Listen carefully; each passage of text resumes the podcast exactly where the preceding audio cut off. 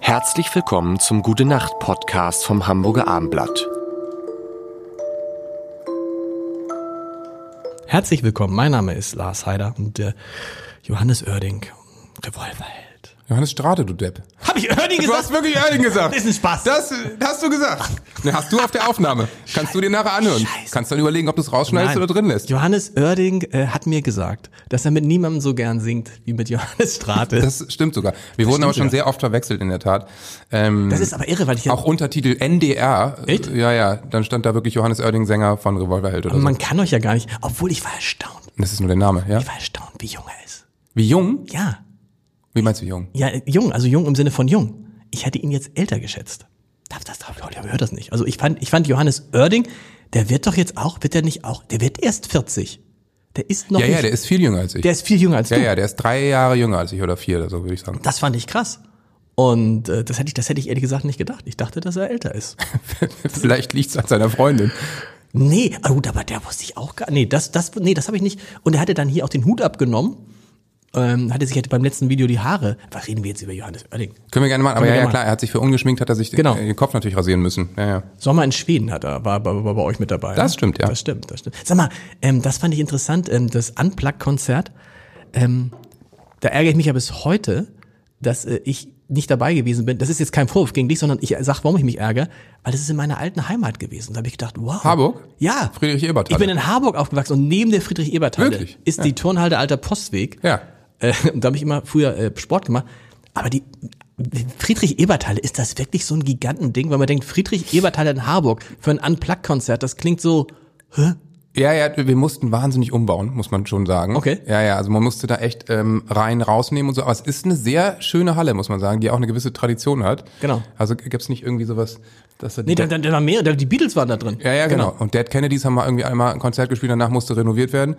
Also es ist wirklich eine schöne Halle, äh, in der man das gut machen kann. Genau. Weil der Sound so gut ist? Guter Sound, sieht gut aus auch, finde ich. Und ähm, wir wir wollten es natürlich unbedingt in Hamburg machen.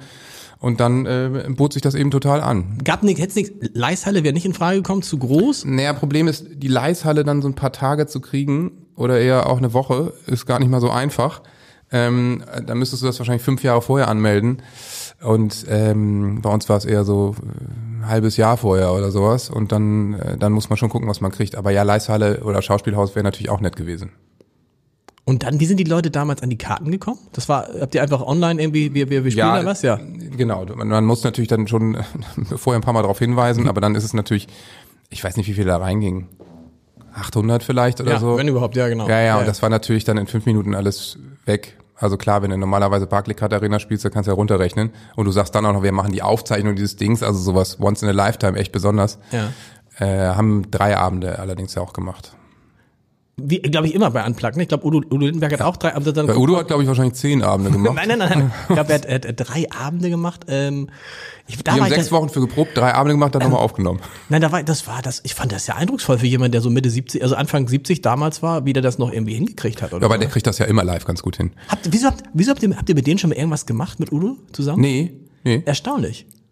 Ja, aber ich meine, es muss ja auch nicht, äh, Muss auch nicht jeder. mit Udo Lindenberg was machen, so ungefähr. Also ich, ich, ich, ich, ich schätze den und mag den Ja. sehr, aber ich muss einfach sagen, in meiner Kindheit, ähm, wie- wie- wie- ja, Keine ist ja auch Rolle. jetzt nicht verwerflich, der war von mir jetzt kein Idol. Nee. So, der hat mich nicht geprä- geprägt, da war es, äh, also, also wenn es ein, ein deutscher Künstler war, dann war es Grönemeyer.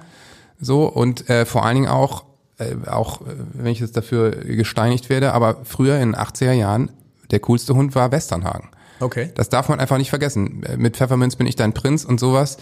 D- Das war einfach äh, der Typ, der damals für Rock'n'Roll stand. Und nicht Grönemeyer und Lindenberg war ziemlich abgemeldet dann auch teilweise. Ne? Ja, der war quatschig wie tot, auch eine Ja, ja, Zeit der lang. ist ja Genau. erst später wiedergekommen. Und als der später wiederkam, da war ich schon ganz woanders. Also da war schon Grunge bei mir durch und New Metal und sowas. Ähm, äh, da habe ich mit deutscher Musik eigentlich gar nicht viel zu tun gehabt. Wir sprechen doch natürlich in diesem Monat über die vielen, du, du, du, du, du spielst ja mit vielen Duette und du singst mit vielen Duette, aber das ist eine neue Folge. Erst gute Nacht, meinst du? Gut. Gute Nacht. Weitere Podcasts vom Hamburger Abendblatt finden Sie auf abendblatt.de slash podcast.